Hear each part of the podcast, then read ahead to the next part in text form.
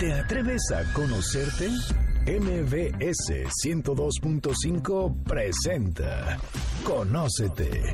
Un viaje a tu interior que, de la mano del Enneagrama y otras herramientas, te ayudarán a encontrar la mejor versión de ti.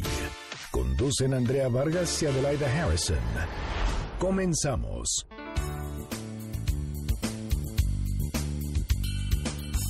Muy buenas tardes, esto es Conócete, nosotros somos Adelaida Harrison y Andrea Vargas y estamos felices de que sea sábado porque nos encanta nuestro programa y principalmente porque tenemos a un gran invitado y amigo ya de la vida. Está con nosotros Fer Broca. ¿Cómo estás, Adelaida, y cómo estás, Fer? Bien, gracias, Andrea. Encantada con el tema del día de hoy. Pero primero, bienvenido, Fer. ¿Cómo estás? Muy bien, muchas gracias. Muy contento de estar aquí. Y fíjese, el tema en el que quedamos la vez pasada con Fernando era Mamá es la vida, papá es el mundo. Personajes importantísimos en la vida de cualquier ser humano. Y entonces, a ver, Fer, platícanos, ¿por qué son tan importantes el papá y la mamá? Primero porque sin ellos no estaríamos aquí. Claro. Son no solo importantes, sino son el fundamento de que estemos aquí. Quisiera eh, comenzar el programa haciéndole un recuento a la gente. Del mismo modo que hemos heredado un tono de piel o del mismo modo que hemos heredado la forma de las manos, el color de los ojos, también hemos heredado patrones emocionales, ideas, creencias, principios que nos han sido dados por nuestros padres y por nuestras familias. en realidad somos una síntesis de papá y de mamá. Y papá y mamá viven, por, viven en nosotros eternamente siempre está papá y mamá presentes. No importa cuántos tengamos, de repente escuchamos la voz de papá o la voz de mamá o el aroma de papá o la, forma de cocinar de mamá. Están latentes constantemente entre, dentro de nosotros. Eh, hay una herramienta psicológica maravillosa que se llama constelaciones familiares, que desarrolla un hombre alemán extraordinario con el que he tenido el regalo de aprender, que se llama Bert Hellinger. Y este hombre descubrió o redescubrió o puso en la modernidad esta idea de que los sistemas influencian directamente sobre las personas, fundamentalmente los sistemas familiares, aunque luego se ha abierto a otro tipo de sistemas. Y desarrolla unos fundamentos teóricos muy sostenidos acerca de cómo influencia la madre y el padre en la vida de los, de los seres humanos desde la gestación, previa a la gestación, en el nacimiento, durante el parto, en los primeros años y por el resto de la vida. Es como si tuviéramos una programación, una impronta, un implante de, de ideas, de creencias y de movimientos de papá y de mamá que nos van dando sentido y coherencia en la vida. Es fundamental entender que papá y mamá no se perciben solamente como masculino y femenino, sino como energías arquetípicas. Con esto quiero aclarar, no todas las, las femeninas son mamás. Claro. Hay algunos roles en donde el papá, el hombre, cumple el rol de mamá y la mamá cumple el rol de papá. Y entonces entenderíamos la figura de mamá, no lo femenino en la mamá, y la figura de papá, no lo masculino en el papá. También hay que eh, darle un espacio a todas estas personas que han nacido sin la presencia de uno de los dos padres, que solo fueron creados por mamá o que solo fueron creados por papá, y decirles que la energía de los padres siempre estuvieron ambas, aun cuando solo hubiera uno físicamente.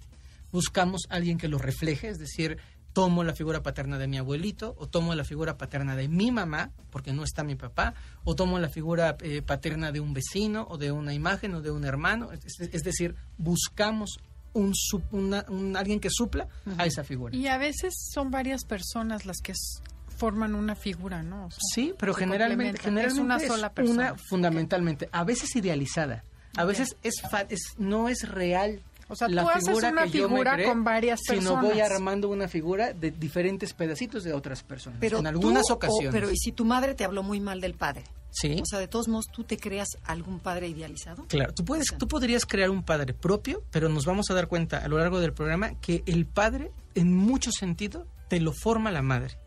Y la madre, en mucho sentido, te lo forma el padre. Es decir, si mamá está resentida con papá, y desde que tú tienes uso de conciencia, papá es un baquetón, papá nos hizo cargo, papá nos abandonó, papá no nos quiere, papá, papá, papá, terminas tú viviendo una imagen, una figura paterna totalmente distorsionada de lo que papá realmente es.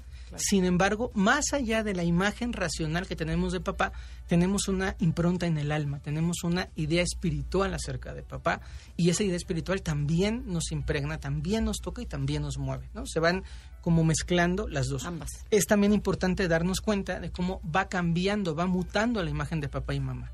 Cuando somos pequeñitos, la imagen de papá y mamá es preciosa, porque papá es Superman, ¿no? y mamá es la mujer maravilla, la mujer más bonita del mundo. Y es hermoso ese momento en el que son estos gigantes, perfectos, preciosos, omnipotentes, que resuelven todo. Y luego se convierten en Y, brujas. y al paso del tiempo se van, se van desdibujando, porque nos vamos desdibujando.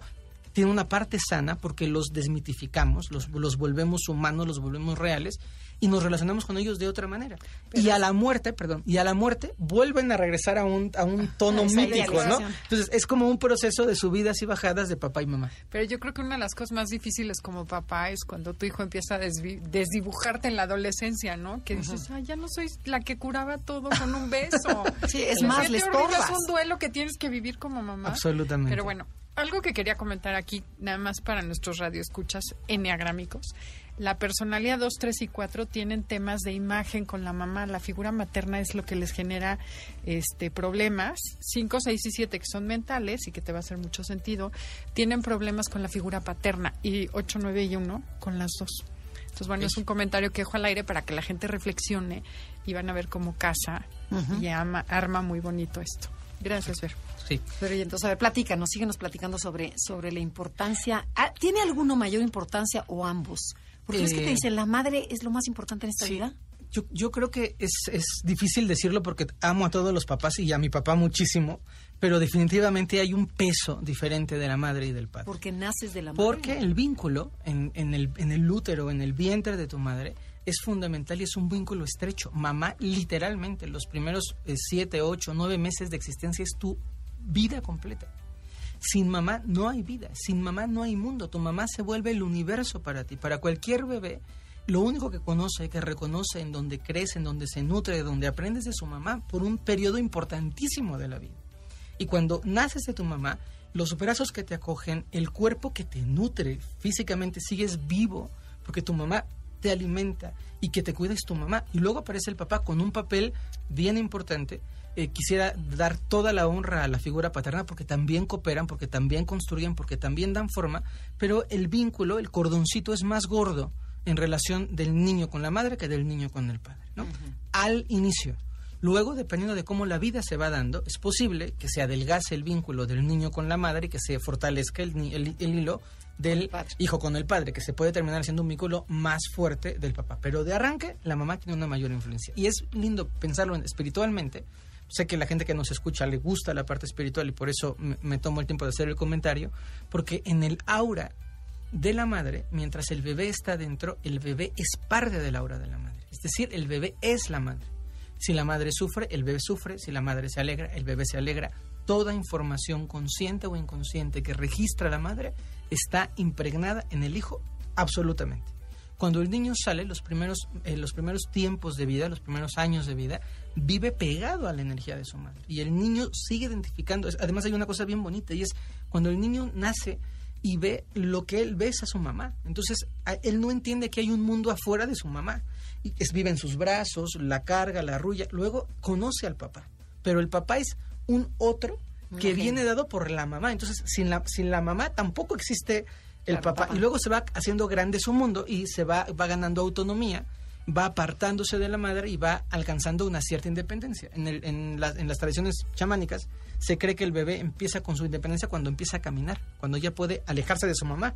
Porque antes de que camine, el bebé está donde la mamá Quiere. decida que está el bebé. El bebé no puede hacer otra cosa más que estar eh, sujeto al mundo de su mamá. Entonces hay un vínculo energético precioso que no se rompe ni en la muerte. Quiero decir, si un niño muere o un joven muere, la conexión entre la madre y su hijo, aunque esté muerto, es absolutamente irrompible. Fíjate, mi padre murió de 84 años. Tenía Parkinson, casi no hablaba nada.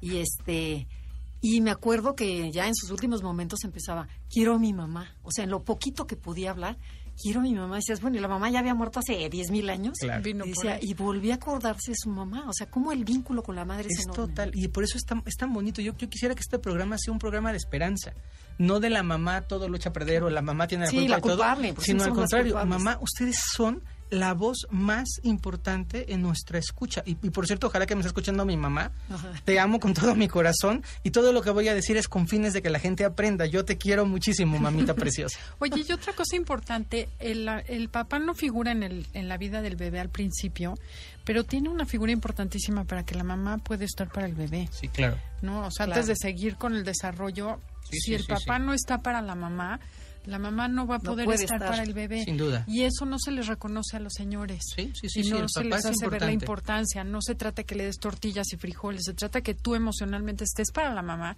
y de esa manera estás para tu hijo y esa honra te vendrá después, ¿no? Sí, claro, absolutamente. Los pa- el papá es muy importante y quiero dejarlo claro. El papá es muy importante, la mamá es un poquito más importante. Ok, oye, y eh, también algo que nos enseña, cada uno nos enseña algo diferente en esta vida, ¿no? Sí.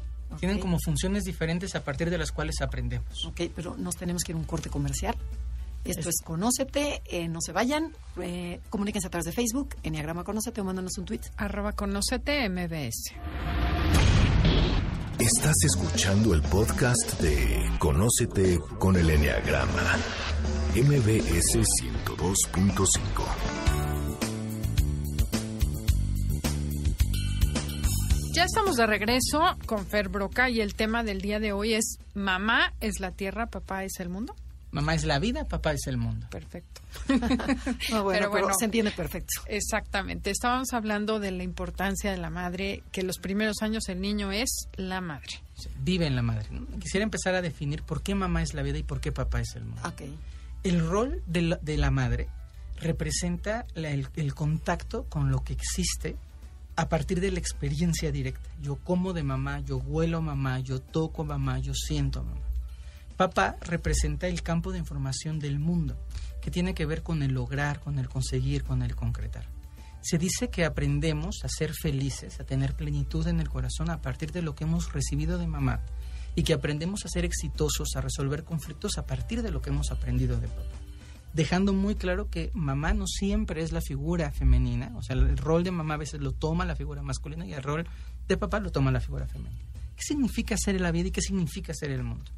Para que nosotros podamos ser seres integrales, seres plenos, necesitamos poder experimentar el afuera, lo que hay más allá, el logro que, se- que está representado por el mundo que es papá, a partir de nuestro contacto con nosotros, de respirar, de sentir, de percibir, de querer y de amar, que es la vida que está representada por mamá. Generalmente en las familias hay un desbalance. Hay mucho papá y poca mamá, o mucha mamá y poco, poco papá, o a veces llega a ocurrir en donde solo hay mamá o solo hay papá. Y el otro cónyuge o la otra parte, aunque estén, quedan totalmente desdibujados. Hay mamás que son, soy, soy tan grande y te quiero tanto a mis pollitos que no permito que el hombre se acerque a ellos inconscientemente. Es todos los permisos a través de mí para su papá, en la cena me dicen a mí, yo le digo a su papá, y el encuentro es como si yo me voy volviendo tan grande que me vuelve una muralla que envuelve a mis hijos y les mando el mensaje de aquí todo pasa a través de la aduana, que soy yo. Si no pasa a través de mí, no hay contacto con el papá. ¿Qué ocurre con esos niños que nacen mancos? No nacen mancos, sino que se gestan mancos, ¿no? Entonces, puedo tener una parte emocional positiva, constructiva y demás, pero me cuesta mucho trabajo realizar. Me cuesta mucho trabajo poner límites, me cuesta mucho trabajo afrontar los conflictos del mundo. En la vida me va muy bien, pero en el mundo no me va tan bien. Pero luego, además, ¿qué pasa con esa sobreexposición de mamá?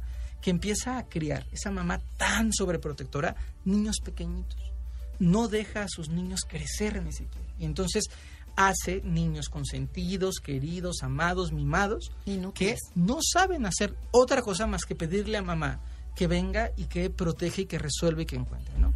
El papá, si fuera el ejemplo opuesto, si un papá es demasiado grande y entonces aquí solo vale mi dinero y solo vale que yo trabajo y los permisos los doy yo porque yo pago y yo soy el, yo soy el mundo mando, y mamá no existe, mamá es insignificante, mamá me hace caso a mí, va haciéndose tan protector que va construyéndoles un mundo a sus hijos, pero un mundo que los hijos no experimentan, un mundo que se va quedando como todo el mundo es mi papá. Entonces, se da muchísimo en historias de empresas familiares o de donde el papá tiene una, una- un gran poder sobre los hijos que, eh, que construye un imperio, pero cuando se los deja a los hijos, como los hijos eran chiquitos, no saben qué hacer con él, porque es demasiado peso el que me dejaron y nunca me dejaron crecer. Pero a ver, el papá lo construyó, o sea, tú dices, un papá muy fuerte, muy, Sí, muy sobreprotect- dominante. Muy dominante. ¿Sí? ¿Cómo es la autoestima del, del niño? O sea, Depende. Si el niño es te doy todo, te nutro de todo y estás feliz, pero todo depende porque yo estoy aquí. es- Ajá, sea, en el momento en el que yo ya no estoy aquí, tú ya no eres nada. ok. ¿Sí me explico? O sea, existes, sería la frase, existes porque yo existo. Son- Existes porque eres mi Gracias, hijo, amigo. existes porque yo te doy, pero en el momento en el que yo no exista, tú tampoco existes. Por eso las familias mantienen la idolatría a la figura del papá, aunque veces pasen 20 se genera años, una idolatría. siguen hablando de él Sí. como si estuviera, porque Sí, claro. necesitan que esté para existir. Porque construyen una imagen a partir de la cual, sin mi papá, yo ya no existo. Esto se da mucho con los pesos de los apellidos rimbombantes de soy hijo de y soy hijo de. Sí, pero eres tú. No solo eres hijo de, eres tú mismo haciendo tu propia construcción de historia en, en la Y vida. que es una carga energética tremenda, ¿no? Pesada, Por- sobre por- todo, y esto está por bien, generaciones, ¿no? bien para la pregunta, cuando se comparte el nombre. O sea, cuando hay, cuando o sea, además de compartir la carga, es que eres tú, este, don Pepe López, y el otro es don Pepe López y el otro es don Pepe. Entonces, hay una parte en donde el peso de tener que seguir siendo la imagen del abuelo, del bisabuelo y Sí, del papá niños, se sí, vuelve sí, pesadísima. A veces, inconscientemente, el inconsciente es muy, muy sabio. Es inconscientemente el, el niño o el joven dice, yo no soy don Pepe López, yo soy don Peporro López. Y, al corregir esa pequeña parte es, uf, Ya, fío. suelto una parte del peso que, Que tenía cargando sin conciencia por lo que me han impuesto los papás. ¿Dónde la relación es sana? Papá muy grande eh, elimina, mamá muy grande elimina a los niños, ¿no? ¿Dónde es útil la carga? En donde papá y mamá son dos partes de un mismo círculo. Donde mamá enseña lo que le toca enseñar a mamá y papá enseña lo que le toca enseñar a papá y mamá y papá bailan, en, en sentido figurado, a un ritmo en donde a cada uno le permite hacer al otro lo que le toca hacer. Y entonces no tengo ningún problema en que tu papá cocines y en que tu papá este, laves ropa y en que tu papá los lleves al colegio. pañal. No pasa nada. Y yo no tengo ningún problema en que tu mamá produzcas y en que tu mamá seas una ejecutiva picuda y en que te vaya muy bien en el trabajo. Es, es- hay un balance. En donde coexistimos es que hay partes de los niños que solo pueden tomar de mí, porque tú y yo, aunque somos una pareja y nos amamos mucho, somos diferentes. Y hay cosas que los niños tenemos que aprender de papá y cosas que tenemos que aprender de mamá. Y no hay manera que mamá enseñe cosas que solo le tocan al papá. Y voy a un ejemplo muy claro y muy puntual que no es el único. Pero una niña difícilmente puede aprender sexualidad de su papá. Y el papá puede ser el más lindo y el más bonito, pero el papá no sabe lo que significa tener un periodo menstrual. Entonces puede haber leído 40 libros, pero no lo ha experimentado. Y la niña no puede tomar de alguien que no ha vivido algo un proceso, ¿no? Un niño no puede entender lo que es un proceso de sexualidad sin la figura paterna. No significa que no haya mamás y papás solteros que hacen un gran trabajo y que dejan una labor fenomenal, que sacan adelante a los niños, pero no, no están del todo completos. Falta ese pedacito que solo el uno o el otro pueden dar. En una relación saludable, lo que te tendría que dar es un balance entre papá y mamá, en donde papá muestra lo que le toca, que es el mundo, que es el poner límites, el, establecer el orden, el poder decir cómo se alcanza lo económico, cómo se triunfa, eh, en, en poder decir este es el empuje para poder salir adelante, esta es la fuerza para desafiar los retos, y un entorno donde a mamá le toca enseñarnos el amor. Y a mamá le toca enseñarnos la incondicionalidad y a mamá nos toca enseñarnos el bienestar y nos toca, que es, que es el trabajo más lindo de la mamá, a mamá le toca mandar un mensaje que es bien bonito y es siempre voy a estar aquí para ti. No importa lo que pase, yo soy tu mamá y voy a estar aquí, te voy a acompañar y te voy a sostener, aunque tengas 40 años, yo estoy aquí. Y a papá le toca decir, hay que poner límites, hay que estructurarse, hay que levantarse temprano, y hay que ir a trabajar. Y cuando ambos, en una forma plena y amplia, quiero dejar bien claro que esto no tiene que ver con una discriminación de género, porque he aclarado varias veces que papá y mamá no es género, es el rol que ocupan en la familia. ¿eh?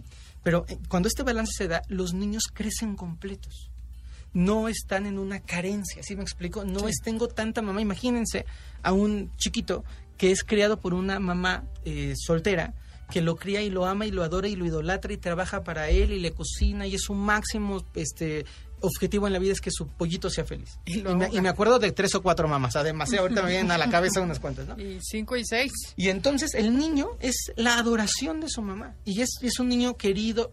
Y de repente ese niño tiene 20 años y se quiere casar. ¿Qué mujer en el mundo va a llegarle a su sacrosanta madre que ha vivido para él y que le calienta la lechita a los grados que al niño le gustan? Ninguna. Y entonces ese niño, por la sobre Protección. protección, por el sobredar que se llama de su mamá, termina en una incapacidad de relacionarse con las mujeres. O todas las mujeres quedan chiquitas y su mamá es enorme, porque ninguna mujer le pone la lechita a la temperatura que al niño le encanta, aunque tenga 35 años, ¿no? Y esta, esto genera un conflicto para el niño, que proviene de un acto de amor de la mamá, pero de un amor no saludable, de un amor no enfocado.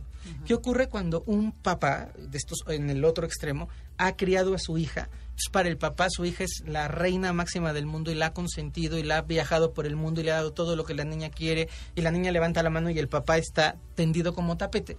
¿Qué pasa cuando esa niña se quiere casar? Primero que el papá va a decir, no hay nadie que me llegue, o sea, nadie en el universo te va a tratar como te trato yo. yo. Y segundo que la niña va a ver a todos los hombres como menos, porque tuvo un papá tan guau que los, el resto no existen y eso pesa en la relación, eso pesa en la construcción de la realidad. Existen dos, no sé cómo estamos de tiempo, pero existen dos, este, dos procesos en donde la, que, me, que me encantaría poder tomar, si quieren lo dejamos no, no, no, para el próximo. que todavía no, no, todavía sigue, sigue. Pero que se llama el sobredar o el infravalorar. Ok. Y son las, las dos cosas que habitualmente hacen los padres en relación a los hijos que son súper eh, difíciles. El sobredar es sin que tú necesites hacer nada, yo te doy. Y te doy de más, y te doy de más, y te doy de más. Entonces, te inflo. Te inflo. Y creo un niño glotón, insaciable. Creo un niño que cree que se merece todo. Que el día que salga de la carrera tiene que ganar 80 mil pesos porque así lo enseñó su familia, que él merece de más. ¿Queda clarísimo? Sí. Y como merezco de más, exijo de más y demando de más. Y claro, me busco una pareja, un socio o un grupo de amigos que sigan creyendo que merezco de más, porque si no me dan de más, no me sé relacionar. Entonces aquí soy el príncipe. Y si no lo entienden, no soy su amigo. Yo solo soy amigo de quien entiende que yo soy el príncipe. Yo solamente me, me vinculo con una mujer que sabe que yo me merezco de más, porque no merecemos lo mismo. Yo merezco Más. siempre más que tú, que es un monstruo, un tirano. ¿Se dan cuenta? Y el otro extremo, La contraparte. Ajá, la contraparte es cuando yo someto, sobajo y humillo al niño. Entonces tú mereces menos. Tú no te, tú- los, tus hermanos se merecen un- una tableta de chocolate y tú la mitad. Porque eres el chiquito o porque eres el grande o porque eres este el más gordito. Entonces hay un algo en donde te diferencio y te toca menos, menos, menos. Y le voy mandando un mensaje durísimo de no merecer. Y le voy mandando un mensaje bien, bien fuerte en su corazón de tú por abajito. Entonces, ¿Qué pasa cuando yo crezco y salgo al mundo y alguien me ofrece menos de lo que merezco, pero un poquito más de lo que me han dado? Me vuelvo loco. Y digo, wow, me ama porque no me pega. Ajá. Y soy muy feliz porque es, duro. es durísimo. Sí. Y eso se siembra en, la, en el desorden de la figura de papá y de mamá. Si quieren, ahorita seguimos platicando ¿Y de cuántas veces, por ejemplo, como mamá, eh, infravaloras a lo mejor a todos? O sea, para que no se te chiflen, Sí. no, no los inflas, sino que todos parejitos. ¿Qué pasa? ¿Ahorita nos vas a decir? Ok.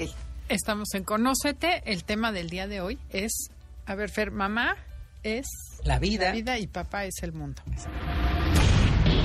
Estás escuchando el podcast de Conócete con el Enneagrama. MBS 102.5. Ya regresamos, estamos con Fer Broca, nosotros somos Adelaida y Andrea y estamos hablando sobre mamá, la vida, papá, el mundo, ¿no? ¿Sí ¿Lo dijimos bien? ok, Así es. y teníamos varias preguntitas. A ver, Fer, tú dices que inflamos a veces a los hijos y hay veces que los... eh, Infravaloramos. Los los infravaloramos, los tiramos, los ponchamos. Los, ponchamos. Bueno, ¿cuál es lo correcto? O sea, porque hay veces que a lo mejor tú por in- este de, de manera inconsciente, ves que el otro no puede y que Claro. es menos y lo tratas de inflar, ¿no? Hay una parte bien delicada porque O tienes un hijo demasiado fuerte y también lo bajas. Sí, toda la intención de los padres sanos es amor a sus hijos. O sea, yo, yo quiero expresar mi mayor respeto porque creo que todos los papás hacen lo mejor que pueden. O sea, no, me cuesta trabajo pensar en un papá que quiera dañar a su hijo. Que los hay, pero no son, no es la mayoría, ¿no? Entonces, ¿qué ocurre? Tenemos una percepción de lo que significa inflar y ponchar a los niños. Entonces, de repente tú tienes tres hijos tontos y uno listo. Y para que los tres tontos no se sientan mal, tú le dices al listo que no están listo para que se ponga al nivel de los tontos, pero estás dañando a tu hijo. Eso me hicieron- ¿Cuándo? En realidad lo que tendrías que hacer es decirle a los tres ustedes tienen que echarle ganitas. Ver, no, no Poncho al que lo hace muy bien. Sí, sí, sí, sí se pueden dar cuenta. Historias de mujeres en donde las son cinco mujeres y hay una mujer que es preciosa y otras cuatro que salieron menos bonitas. Entonces, como tú eres bonita, a ti no te compro ropa porque tú ya eres bonita, entonces ahora no solo no te compro ropa, sino te corto el cabello horrible para, Para que, quedes pareja con los... Y eso es doloroso para el espíritu de la gente, porque al final no se trata de que tú quieras ser más, sino que tú eres lo que tú eres. ¿Qué otra cosa pasa? Y es un hábito muy común, y papás que nos están oyendo, echen ojo. Sí. Si el papá en una familia de tres sobrevalora a dos, la mamá, para poder compensar al otro, infravalora a los dos que sobrevalora al papá y sobrevalora al que tiene. Y entonces es como tú le pegas a, a los míos, a los que son de mi, de mi clan, pues yo le pego a los tuyos y entonces no, me, me trato de compensar. Pero esa es una compensación absolutamente destructiva, es una compensación muy dolorosa porque quien está viviendo eso Afectados son son los niños. ellos. Y esos niños van a crecer. Y esos niños que, que están siendo golpeados por ti diciéndole, tú no te mereces, van a buscar un marido. Y van a buscar un marido que reafirme lo que tú les has enseñado. Entonces van a buscar un marido que les vuelva a decir, tú, como bien te decía tu mamá, no te mereces. Y si tú sobrevaloras a tu pollito y lo haces sentirse el rey del mundo, va a sentirse y va a pretender que la vida tiene que darle siempre. Y en el momento en el que la vida no le resulte, va a caer de muy arriba. Es como el ejemplo que me parece bien delicado de los papás eh, que, que tienen esta ceguera emocional de no ver que su hijo no es tan bueno para el negocio. Y el papá de verdad tiene muchas ganas de que su hijo se quede con la zapatería, con la panadería o con lo que sea. Y lo ensalza y lo ensalza y lo ensalza. Y mientras el papá vive, el hijo funciona porque el papá le está tapando todas, todas las deficiencias. Pero cuando el papá falta y el hijo no se ha enterado que no es tan capaz, cree que es capaz. y lleva a la ruina todo Sí. con la arrogancia de decir, yo soy don Fregón. Y tú no eras don Fregón. Te- tu papá te hizo creer que eras don Fregón. Y si tu papá te hubiera dicho, no eres tan abusado, a lo mejor tendrías asesores desde chiquito y hubieras hecho las cosas mucho mejor. Que queda Sí, hubieras aprendido a hacerlo. Hubieras aprendido a hacerlo. Entonces, cuidado, los papás en amor son ciegos. En amor lo quiero decir. Ujú. A veces sí se evaden, a veces lo hacen con un poquito de conciencia, pero la mayor cantidad de veces lo hacen porque no se dan cuenta, no se dan cuenta profundamente. Y quieren ayudar, y quieren impulsar, pero no es el camino. El camino de- del amor y de la salud auténtica es darle a cada hijo lo que le corresponde en verdad. Entonces, si el bonito es bonito, pues es bonito. Y no tiene por qué ser feo para que sus hermanos no se sientan mal. Pasa un montón cuando hay una, una, una persona con discapacidad o con una capacidad diferente de una familia, que es como tu hermanito no puede correr, nadie corre. Ah, Y es, sí. ¿por qué no vas a poder correr tú, que sí puedes correr si tu hermanito no puede correr? Te permito experimentarte a ti. Y peor, conozco una persona que es encantadora, él es hombre y sus dos hermanos estuvieron enfermos. Y era, ah, sí, quieres salir a correr, pero llevas la silla de tu hermano. Y dice, imagínate, yo a los 14 años llevándome a mi hermano al cine en silla de ruedas, dice, ¿Por obligado por mi mamá. O sea, era como, y claro, le cuesta merecer, no tiene éxito, tiene mil cosas porque carga la culpa de haber estado sano, que finalmente dice que pedía, Dios mío, enférmame. Esto que acaba de decir, que me, que me pone la piel chinita, es real. Porque a veces la persona con, la, con el destino, y lo digo entre comillas, más desfavorable, es que tiene las consecuencias más favorables. Claro. Se genera una distorsión de la realidad en donde la desgracia es buena. Entonces, Claro. si los que les va mejor son los en silla de ruedas, quiero estar en silla de ruedas para que me vaya mejor, porque mi peor error fue nacer sano. Sí, sí, Mi sí, peor error es ser inteligente, mi peor error es ser valiente, es ser, eh, ser capaz de poder resolver cosas en la vida. ¿no? Oye, y desde las constelaciones familiares, por ejemplo, son ah, cuatro hermanos. El primero debería de quedarse con el, con el, am, con el, con el puesto del Ajá, papá. ajá. Sin embargo, el papá se da cuenta que, el- que es un idiota el primero y se lo da al segundo. ¿Sí? ¿Qué pasa con ese primero? Es bien complicado. es- Está esta pregunta y además me encantaría poder hacer programas de constelaciones familiares ¿Qué porque... te tienes que venir a vivir aquí? Pues con me vengo a nosotros? vivir con ustedes. Si, los, si las personas que nos escuchan les gusta, nos venimos a vivir con ustedes. En, en un sistema familiar y un sistema laboral debe de haber una línea de separación. Eso es sano. ¿no? O sea, tú en la casa eres el hijo mayor, pero tú en el trabajo no eres el más capaz. Y el más capaz es tu hermano segundo. Pero es bien difícil de poderlo vivir porque cuesta trabajo separar lo personal de lo familiar, ¿no? Entonces, ¿qué se tendría, eh, qué se tendría que hacer el papá en un uso saludable de lo, del negocio o del proceso? Tendría que decir en el negocio no interviene mi cariño, interviene la capacidad. Claro. Y yo en el negocio lo puedo tener al segundo de primero en el negocio, pero en la vida mi primogénito es mi primogénito y el que se sienta junto a mí el domingo es mi primogénito. Entonces le doy Su al lugar. primogénito su lugar de primogénito en lo personal, pero reconozco que el director general es el segundo porque es más capaz que el primero. Eso sería lo correcto. Casi nunca pasa. De hecho, hay veces en, lo que, en que pasa lo opuesto. O sea, hay negocios en, familias muy tradicionales, familias judías, familias árabes, que la- el, primogénito es el primogénito, en donde a mí me ha tocado constelar una historia de una empresa familiar muy grande y muy destacada en México, en donde la, son tres mujeres y un hombre. Y dos de las mujeres son brillantes, ma- maestrías en Boston, mujeres ejecutivas muy brillantes. Y el tercero es el hijo, y es bastante sonso. No, no es mala persona, pero no le da. Y el papá, por ego, no puede pedirle a las hijas que dirijan el negocio, que son mucho más cualificadas que el hijo. Y hablando con el papá, diciéndole, les vas a dejar un negocio a este niño que lo va a quebrar. Y él me decía, es mi hijo. Mi papá me dejó el negocio a mí y yo se lo voy a dejar a él, aunque lo quiebre. Machismo, todo lo que da. Total, es una mala colocación de los sistemas. Cuando se podría separar y decir tú eres el hijo y te sigo queriendo como mi hijo, pero coloco en el lugar a quien le corresponde ese, ese lugar. ¿no? Qué difícil. Entonces- bueno, pero a ver, sigamos con el tema, porque yo te, yo te corté. No, está O sea, bien. entre papá... entre papá y mamá. ¿no? Ajá. Esta sincronía de papá y mamá, hay, una, hay un tip que les quisiera eh, compartir a todos los papás y las mamás, y muy particularmente a los papás y las mamás que se separan. Cuando hay una separación, los papás y las mamás quieren tomar a los niños para que se alíen a un lado o al otro. Entonces tú vente conmigo o tú vente, vete con él, pero en lo emocional, no solamente en lo físico. Entonces, si tú conoces a la nueva novia de, tu papá, me traicionas y yo voy a sufrir si tú la conoces. Si tú vas a la casa de tu papá y entonces disfrutas la casa de tu papá, ya no te voy a querer. Si tú te quedas con tu mamá, es- esta parte en donde los niños pueden elegir. Y es no hay nada más doloroso para un niño. Un niño en su, en su espíritu, la mitad de sus seres de su papá y la mitad es de su mamá. Pedirle que renuncie a uno es como pedir que renuncie a un brazo y a una pierna. Es muy doloroso.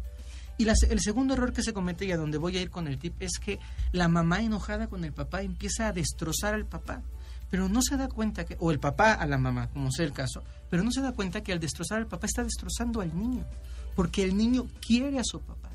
Y haya hecho lo que haya hecho, el niño lo quiere, entonces pulverizas a tu hijo. Y es un boomerang, ¿no? Se te va a regresar. Y ahí viene, la- ahí viene el tip. Si tú tienes una- un problema personal con tu pareja, casada o soltera, divorciada o como sea, cállate. Es el papá del niño. Tu niño no es tu amiga. Tu hija no es tu amiga de cafecito. Tu hijo no es tu cómplice. Deja que la imagen de tu niño, de, de su mamá, sea siempre, san- siempre sana, siempre limpia. Y que la imagen de tu niño, de tu papá, sea siempre limpio, porque vive en él. Porque nada le aportas a tu hijo destruyendo al otro frente a él. ¿Sí se dan cuenta? Sí, sí, si sí. el otro es bueno, malo, regular, que el niño lo descubra. Por el niño, no por tu injerencia. Porque si no, ocurre algo tremendo. Y es, si, si en, en esa separación, en este conflicto, es yo nunca me acerqué a mi papá o yo nunca me acerqué a mi mamá.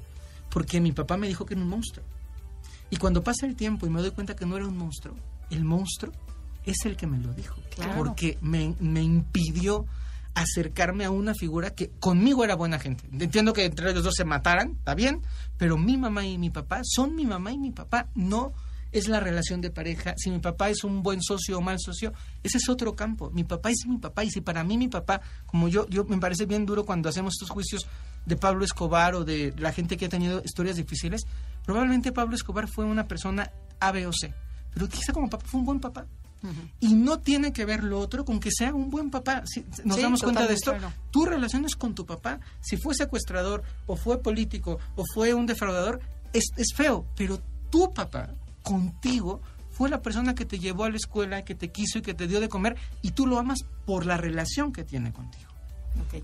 Oye, Fer, a ver, ¿y qué tan cierto es, antes de irnos a un corte comercial, en que la, rela- que tiene que- la relación que lleves con tu mamá, yo como mujer, si llevé una buena relación con mi mamá, puedo tener un buen matrimonio? Y el hombre igual, si tuvo una buena relación con el papá, puede tener una buena relación con una mujer. ¿Es cierto o es mito? Esa pregunta no la voy a contestar porque seguro a nadie le interesa mucho. Bueno, No, ahora que regresemos del corte te las contesto con muchísimo gusto. ok. Esto es Conócete. En un momento regresamos. Estás escuchando el podcast de Conócete con el Enneagrama. MBS 102.5. Ya estamos de regreso en Conócete y bueno, antes de salir a comerciales, Andrea hizo una pregunta. Que no me quería ni contestar el señor. Pero bueno, a ver, Fernando. Si yo tuve una buena relación con mi mamá, ¿qué posibilidad hay en que yo tenga una buena relación en el mundo exterior? ¿O influye o no influye? Influye. Y viceversa, hombre, hombre con hombre, mujer con mujer. Influye totalmente. Los hombres aprendemos a ser hombres de papá y las mujeres aprenden a ser mujer de mamá. Entonces yo busco una, en mi caso de hombre, yo busco una mujer de acuerdo a lo que mi papá me enseñó de las mujeres. Si mi papá tuvo una relación maravillosa con mi mamá, yo busco una mujer como mi mamá, porque eso garantiza en sentido figurado mi éxito como pareja. Si mi papá tuvo una relación muy fea con mi mamá, yo busco un opuesto a mi mamá para poder resolver lo que mi papá no pudo resolver. Y pasa lo mismo con las mujeres. Es tan influyente el rol de la del papá y la mamá en la vida de la elección de la pareja que se ocupa esta, esta expresión de tú te casas con aquello que no resolviste con, de tu papá o con aquello que no resolvió tu mamá con tu papá o con aquello que no resolvió tu papá de tu mamá. A ver, un ejemplo. Eh, por ejemplo, si yo si yo tengo un este no es ejemplo personal, no es ejemplo personal, no es ejemplo personal, lo quiero dejar muy claro. es ¿no? teoría. Es teoría que alguien me contó. Tu vecina. Exacto, de mi primo del vecina. tío y del. Entonces, si mi mamá es una mujer muy autoritaria y mi papá vivió una historia muy dolorosa por esa mujer autoritaria, entonces yo busco una mujer débil.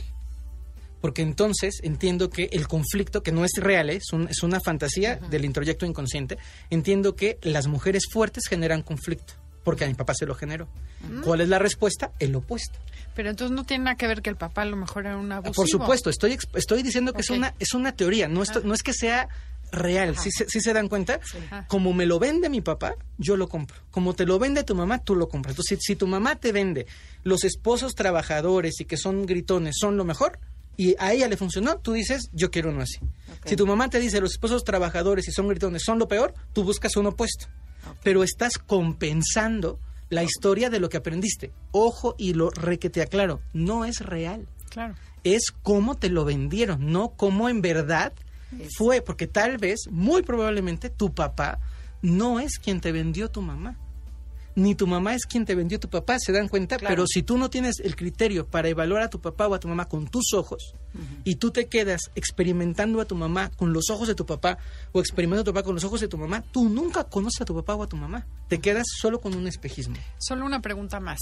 Eh, ¿Qué tan tiene que ser explícitamente lo que dijo mi papá o mi No. mamá o es más bien inconscientemente lo que mi mamá sentía y no decía? Es inconscientemente, es muy sutil, está, se permea en el ambiente, aunque no se exprese verbalmente, pero se sabe, ¿no? O sea, la, la, si, eh, un ejemplo muy claro, si mi, si mi mamá estuvo casada con un hombre que era muy chistosín y muy divertido y muy abundante, pero era infiel, y yo relaciono que lo abundante es igual a infiel, yo me busco uno que sea fracasado para que no tenga dinero para ser infiel.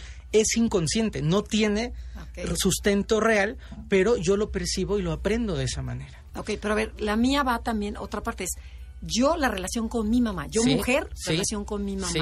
A lo mejor nos llevamos de la patada. No, no hubo una identificación de la parte femenina con mi papá.